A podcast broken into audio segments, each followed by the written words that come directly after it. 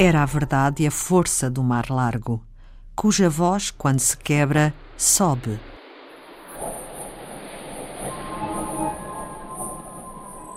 Desde 1992 que a ONU celebra o Dia dos Oceanos.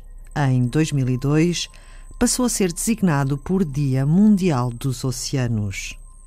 No passado dia 8 de junho, celebrou-se mais um Dia Mundial dos Oceanos eventos em todo o mundo para lembrar a importância dos oceanos, fundamentais para a vida do planeta e dos seres que o habitam. Este ano, o foco foi para a existência do lixo plástico nos oceanos, que os transforma em gigantescas lixeiras. É aquele que vemos a olho nu, cerca de 150 milhões de toneladas, estima a ONU, e o que não vemos e ainda preocupa mais os cientistas: os microplásticos. Os cálculos da ONU apontam para cerca de 51 trilhões de partículas microplásticas. Alguns pedaços têm menos de 5 milímetros. Paula Sobral, docente da Faculdade de Ciências e Tecnologia da Universidade Nova de Lisboa e investigadora do MARE, foi pioneira na investigação do impacto dos microplásticos nos oceanos. De tudo aquilo que existe nas praias, eh, apenas 8% é maior do que uma tampa de uma garrafa. O resto é tudo mais pequeno. O que quer dizer que nós, quando estamos na praia, não vemos esse lixo mais pequeno ou porque está enterrado, ou porque nós temos, enfim, o olhar habituado, não é? Não estamos à procura disso, nós vemos é as garrafas de água, os sacos de plástico, ou, ou uma embalagem disto ou daquilo, não é? Um spray que ficou esquecido, uma coisa qualquer. Não vemos essas partículas, esses, esses plásticos mais, mais pequenos, mas de facto eles são, enfim, são uma percentagem, como digo, muito elevada, 92%. E, e, portanto, quando estamos numa praia limpa e a pessoa chega à praia, realmente a praia está limpa, não é? E é fantástico.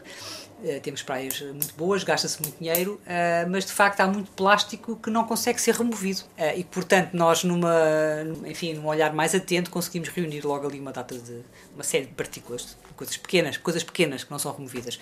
Outra coisa pequena que não é removida normalmente são as beatas de cigarro, que é outro problema grave que nós temos aliás, é o item mais comum uh, nas praias, globalmente falando, e principalmente aqui no sul da, Europa, é o que aparece mais. As beatas são um material também sintético, não é? Plástico, é um polímero, embora tenha aquela capa de papel que se degrada, mas o que lá está dentro uh, é sintético. E além disso, uh, são, portanto, são itens muito contaminados, porque obviamente estiveram a ser, tiveram a filtrar o fumo do, do, do tabaco com todos os compostos que ele tem nocivos, não é? Metais, alcatrão, sim, enfim, sim. várias coisas. E, portanto, esse, esse também é outro problema que nós, que nós temos também aqui no sul da Europa, é as beatas. Também uma questão de comportamento, por outro lado, uma questão de uh, autorização social que existe, portanto, ninguém, uh, ninguém é interpelado se for a pagar uma beata na areia. Ninguém vai lá dizer, oh, então o senhor está a pagar essa beata na areia, devia usar um cinzeiro. As pessoas em si, elas próprias, não se sentem mal por fazer isso, porque acham que é normal, como estar, por exemplo, num, num barco e atirar um cigarro borda fora, ou lixo borda fora. Uh, portanto, são, são questões que são tão enraizadas, não é? Que é muito difícil modificá-las, porque as pessoas não fazem isso com a intenção de, de, de provocar danos ambientais, não é? É um gesto automático, não pensam nas consequências do ato que estão a fazer. Sempre fizeram, veem os outros fazer, ninguém critica e, portanto, uh, há uma autorização quase que se pode. Pode-se embora haja multas até. Mas pronto, quer dizer, vejo, vejo muito isso, vejo muitos gestos automáticos que, que decorrem de, de, hábitos que estão tão enraizados que são muito difíceis de mudar é um trabalho uh, continuado e se calhar uh, para sempre. Nós fazemos o que podemos nesse sentido e estamos, enfim, uh, enfim por todos os meios que podemos, quer seja o Facebook, ou quando falamos com as pessoas, ou quando fazemos ações na praia, ou nas escolas, ou, ou seja onde for. Eu aqui também introduzi isso no currículo aqui da, da cadeira de poluição da água, portanto temos, enfim, por todas as, as, vias possíveis, nós tentamos divulgar ao máximo essa informação, mas de facto é, é bastante difícil, é bastante difícil. As enormes quantidades de plástico que vão parar aos oceanos causam problemas difíceis de resolver.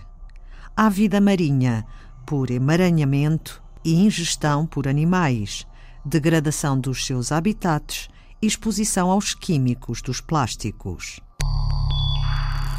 À saúde humana, por exposição a químicos através da cadeia alimentar. À economia, com prejuízos para a pesca e o turismo.